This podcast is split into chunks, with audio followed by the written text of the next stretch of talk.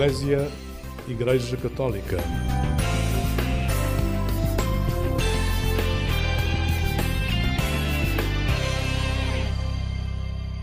Olá, muito bom dia, bem-vindo a esta emissão do programa Eclésia da Igreja Católica, aqui na Antena 1, da Rádio Pública. A Igreja e o mundo despediram-se na última semana de Bento XVI, o Papa Emérito, que faleceu a 31 de dezembro, aos 95 anos de idade. Um percurso de serviço à Igreja Católica que foi recordado por milhares de pessoas que prestaram a última homenagem ao longo dos últimos dias no Vaticano e também pelo Papa Francisco, que presidiu o seu funeral. Nós começamos a nossa emissão por ouvir as palavras do próprio Papa Bento XVI durante a sua visita a Portugal em 2010. Muitas vezes preocupamos-nos afanosamente com as consequências sociais, culturais e políticas da fé, dando por suposto que a fé existe ou que é cada vez menos realista. Colocou-se uma confiança talvez excessiva nas estruturas e nos programas eclesiais, na distribuição de poderes e funções mas que acontecer o sal se tornar insípido. Para isso é preciso voltar a anunciar com vigor e alegria o acontecimento da morte e ressurreição de Cristo, coração do cristianismo, fulcro e sustentáculo da nossa fé.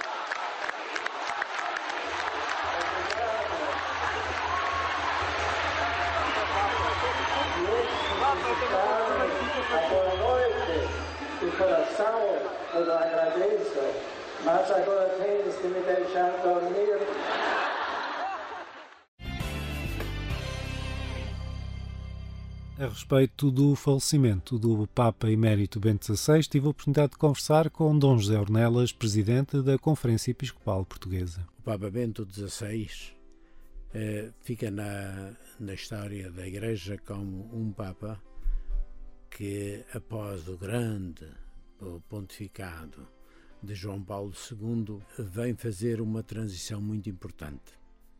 Uma transição de um homem que na sua biografia eh, conta com uma posição eh, fundamental nos campos, sobretudo, da racionalidade, da relação entre razão e fé. Um Papa que eu me habituei a ler na juventude como um indicador da, da teologia do Vaticano II, na sua seriedade e fundamentação mas ao mesmo tempo no horizonte da fé para o homem moderno, e sem dúvida que isso na história da teologia é muito importante. Mas um Papa também que, depois de ter passado pela congregação da doutrina da fé, precisamente que era o seu campo, desenvolve a partir das, da sua solidez teológica uma visão pastoral eh, que procura conciliar também dois, estas duas dimensões. Um Papa que é alguém que se habituou como Papa a ver a Igreja numa outra dimensão, não apenas na sua dimensão dogmática e afirmação da verdade, mas também buscando linguagens de comunicação e de compreensão na Igreja na sua diversidade.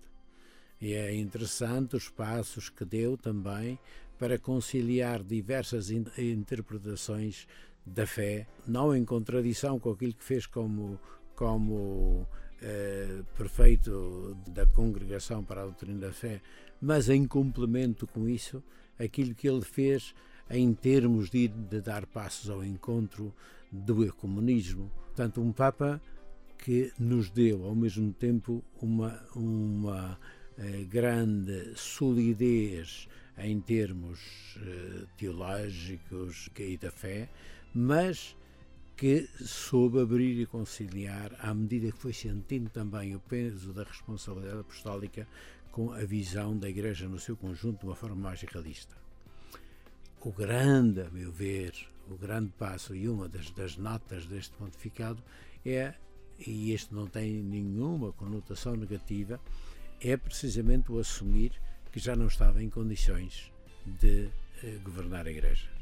A apresentação da sua resignação do papel de eh, sucessor de Pedro é uma visão realista e foi bom que fosse um Papa com a solidez teológica a poder e a afirmar e a dizer não, esta é a coerência da fé que não é não, não se foca simplesmente na, numa pessoa mas é dizer a igreja precisa de ser governada e portanto precisa de um outro pastor. A sua interpretação deste passo fica sem dúvida como um legado para a história da igreja.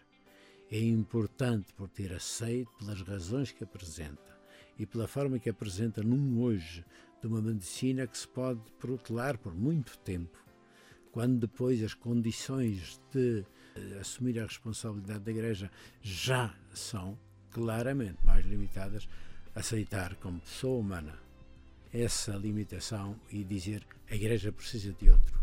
Eu acho que isso foi um, é um, algo de muito importante para se ter em conta, não simplesmente não endosar pessoas, mas eh, servir as funções que se têm na Igreja com coerência, com respeito, mas também com a responsabilidade que exige de saber com que condições é que o fazemos. É uma, sem dúvida que é um Papa que, por isso, vai ficar sempre na história. Em 2013, o próprio Papa Bento XVI teve a oportunidade de explicar em português os motivos que levaram a renunciar. Queridos irmãos e irmãs, No dia 19 de abril de 2005, quando abracei o ministério petrino, disse ao Senhor: É um peso grande que colocais aos meus, meus ombros, mas se me pedis, confiado na vossa palavra, lançarei as redes, seguro de que me guiareis.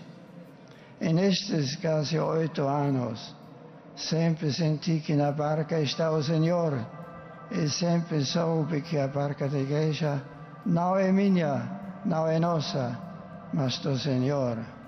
Entretanto, não é só a Deus que quero agradecer neste momento. Um Papa não está sozinho na condução da barca de Pedro, embora lhe caiba a primeira responsabilidade, o Senhor colocou ao meu lado muitas pessoas que me ajudaram e sustentaram porém sentido que as minhas forças tinham diminuído, pedi a Deus com insistência que me iluminasse com a sua luz para tomar a decisão mais justa, não para o meu bem, mas para o bem da Igreja. Deste passo com plena consciência de sua gravidade inovação, mas com uma profunda serenidade de espírito. Josef Ratzinger, o Papa Bento XVI, fica ligado indelevelmente à história de Fátima, não só pela visita à Cova de Irim em 2010, mas pelo seu trabalho de interpretação teológica do chamado Segredo de Fátima, enquanto prefeito da Congregação para a Doutrina da Fé. Isso mesmo é recordado pelo atual bispo da Diocese, Dom José Ornelas, presidente da Conferência Episcopal Portuguesa. A vinda do Papa Bento uh, a Fátima representa também algo de muito importante para Fátima e para, para a sua mensagem para o mundo.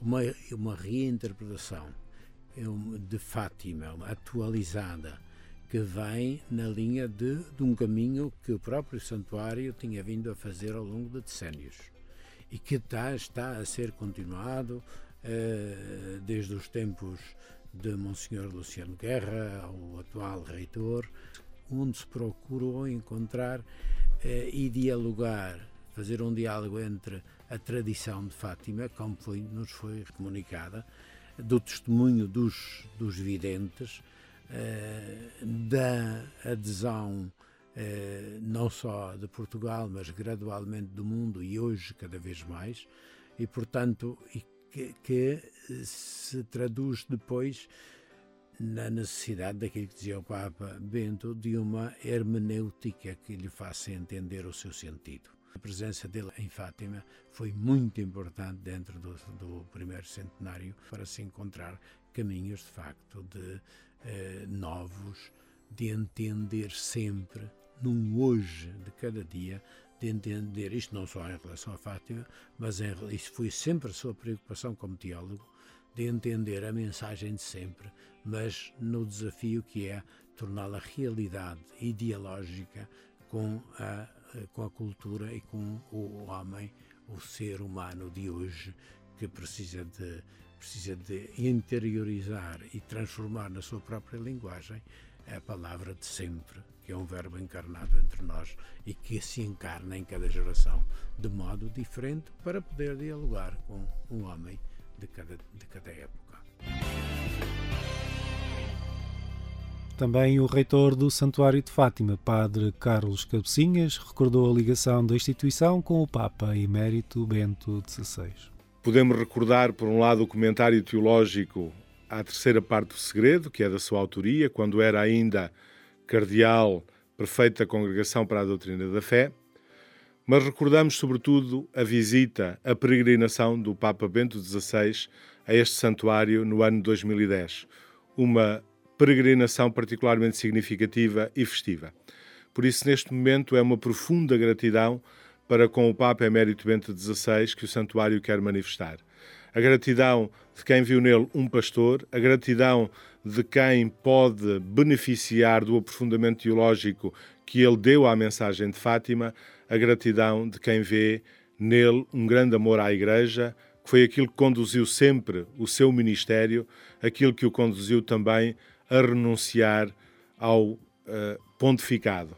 E por isso, esta gratidão é uma gratidão de Fátima em relação ao Papa, mas é uma gratidão que se exprime também na oração por ele, na oração pelo seu sucessor, nesta oração que em Fátima tem sempre este sentido muito especial de união e comunhão com o sucessor de Pedro. Entre as curiosidades do pontificado do falecido Papa Bento XVI está um CD, é verdade, as palavras recitadas e cantadas por Bento XVI estão na base do disco Alma Mater. É uma obra em que peças inéditas, três compositores, um católico, um ateu e um muçulmano, se combinam com orações e reflexões sobre a Virgem Maria que o Papa Emérito apresentou no Vaticano e nas suas peregrinações por todo o mundo, em particular pelos santuários marianos.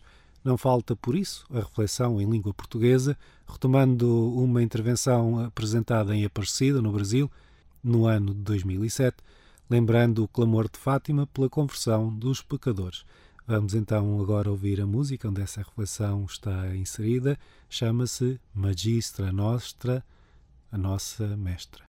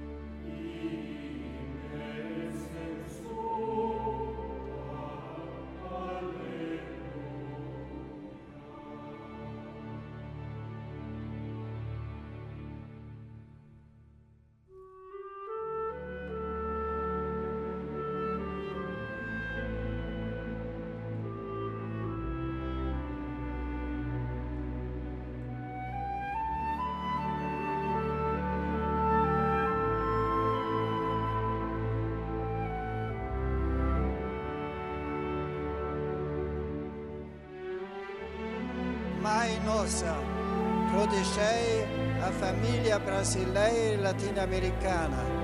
Amparai sob o vosso manto pretor os filhos dessa pátria querida que nos acolhe.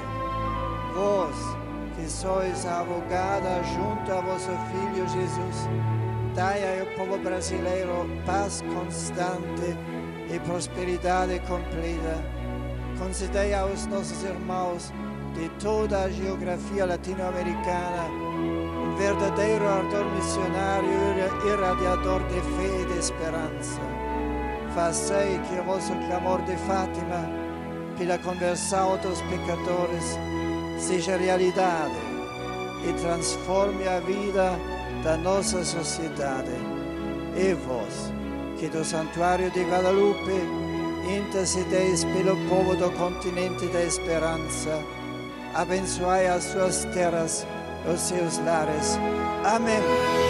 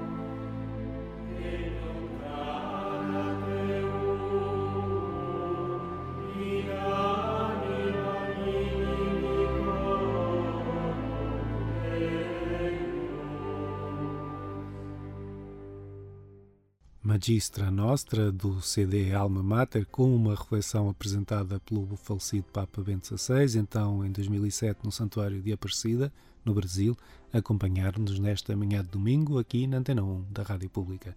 Este é o programa Eclésia da Igreja Católica. Despedimos-nos hoje simbolicamente do Papa Bento XVI. O seu funeral aconteceu na última quinta-feira. O Papa Emérito faleceu no dia 31 de dezembro do último ano, com 95 anos de idade, num mosteiro Mater Ecclesia, onde residia desde 2013, após a sua renúncia ao pontificado. O jornalista Paulo Rocha foi ao encontro do Cardeal Patriarca de Lisboa, Dom Manuel Clemente, para recordar algumas das memórias que este responsável tem do Papa Bento XVI. Quando Dom Manuel Clemente era Bispo do Porto, recebeu o Papa Bento XVI. Tive esse, tive esse gosto e também fiz essa pressão, não é? A visita inicialmente estava prevista para, para Fátima, e está claro, passando por Lisboa, Uh, mas enfim, eu e outras pessoas insistimos com essa possibilidade de no último dia não ir imediatamente para Roma, mas passar primeiro pelo Porto e foi uma apoteose. Aquilo que aconteceu nos aliados nesse dia 14 de maio de, de 2010 eh, foi, foi, foi, notável e era dia de São Matias e ele fazendo a sua homilia sobre a missão, portanto estava-se um apóstolo, fez uma homilia muito bonita onde ele eh, teve uma daquelas suas frases emblemáticas, não é? Quanto ao que é a evangelização e a nossa relação como portadores do Evangelho em relação às pessoas, eh, nada impomos, mas sempre propomos, não é? Esta frase é dita aí nesse dia 14 de maio de 2010 e foi qualquer coisa magnífica, apoteótico, ficou no coração da cidade invicta. Eu já agora até posso confidenciar para os meus amigos do Porto que vão ficar contentes por ouvir isso, conversando assim, pessoalmente com, com o Papa Bento XVI. Ele, a certa altura, perguntou-me: o Porto é, é, a segunda cidade do país. E eu referi, eh, conforme, depende do sítio onde o, o Santo Padre aterrar. Se aterrar aqui é a primeira, acabou por ser a última no sentido da sua partida, mas eh, foi, foi de facto uma viagem magnífica. Foi de facto aí um discurso missionário. Um outro eh, de outra temática foi o cultural, que aconteceu no Centro Cultural de Belém. Era presidente da Comissão Episcopal da Cultura Aquela na altura do Manuel. Manuel Oliveira, enfim, dois anciãos a, a, a dialogar entre si com muito carinho entre ambos E, muito... e aquela frase também, fazei da vossa vida lugares de beleza, não é? Lugares de beleza, não é? Muito coincidente com aquilo que quer um, quer outro pensavam e quer um, quer outro faziam, porque o Papa Bento XVI era muito sensível à dimensão estética, como nós sabemos, ele até era pianista particular, o, piano acompanhava-o sempre, e assim, com, com as suas uh, interpretações também alargava o espírito, e essa dimensão está muito presente. Aquilo que ele escreve, até porque o que ele escreve é muito belo também, é, é muito estético também.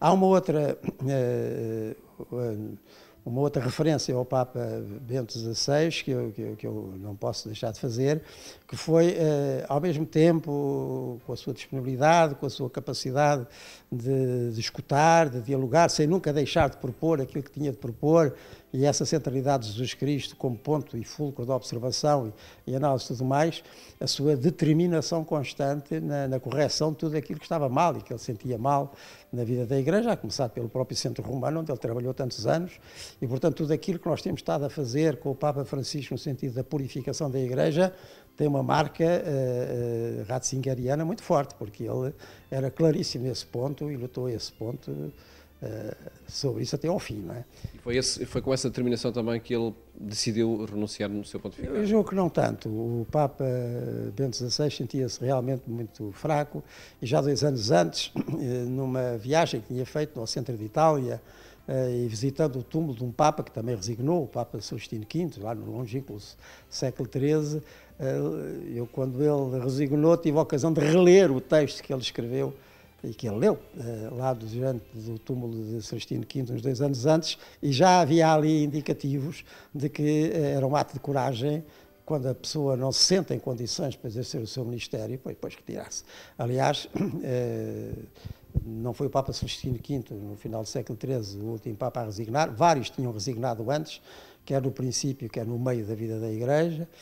Estou-me a lembrar de um Papa do século XI, Papa Bento IX, que só à sua vez resignou três, três vezes e voltou ao pontificado, uh, das duas anteriores, mas o último a resignar foi já no século XV, o Papa Gregório XII. Mas esta determinação, que é típica de, de, de, de Ratzinger, de de, de Bento XVI, é, as pessoas estão enquanto podem estar, eh, porque elas estão em função de uma missão. Quando não se sentem capazes de exercitar essa missão, pois eh, retiram-se. E eu recordo-me até que ele referenciou que estava com muita dificuldade em, eh, nesse verão, ir à Jornada Mundial da Juventude do Rio de Janeiro, que o liga a esta, esta temática das jornadas onde nós esperamos que venha o nosso querido Papa Francisco. Ele já não sentia com força para, para isso e, portanto, percebeu que era a altura de servir a Igreja de outra maneira, como continuou a servir até ao fim. Uma ligação ainda do Papa uh, Bento XVI a Portugal é, uh, é Fátima, é o tema da mensagem de Fátima, a interpretação do segredo de Fátima, uh, que tem aí a marca do académico,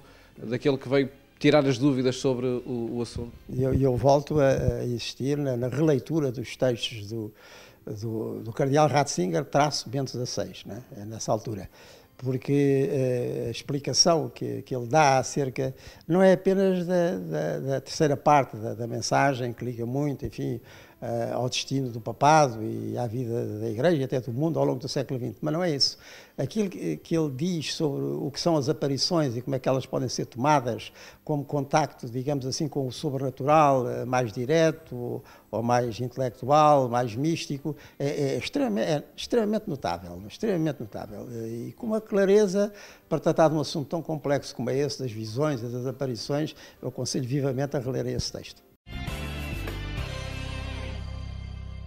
Muito obrigado, Dom Manuel Clemente, Cardeal Patriarca de Lisboa, em conversa com o jornalista Paulo Rocha.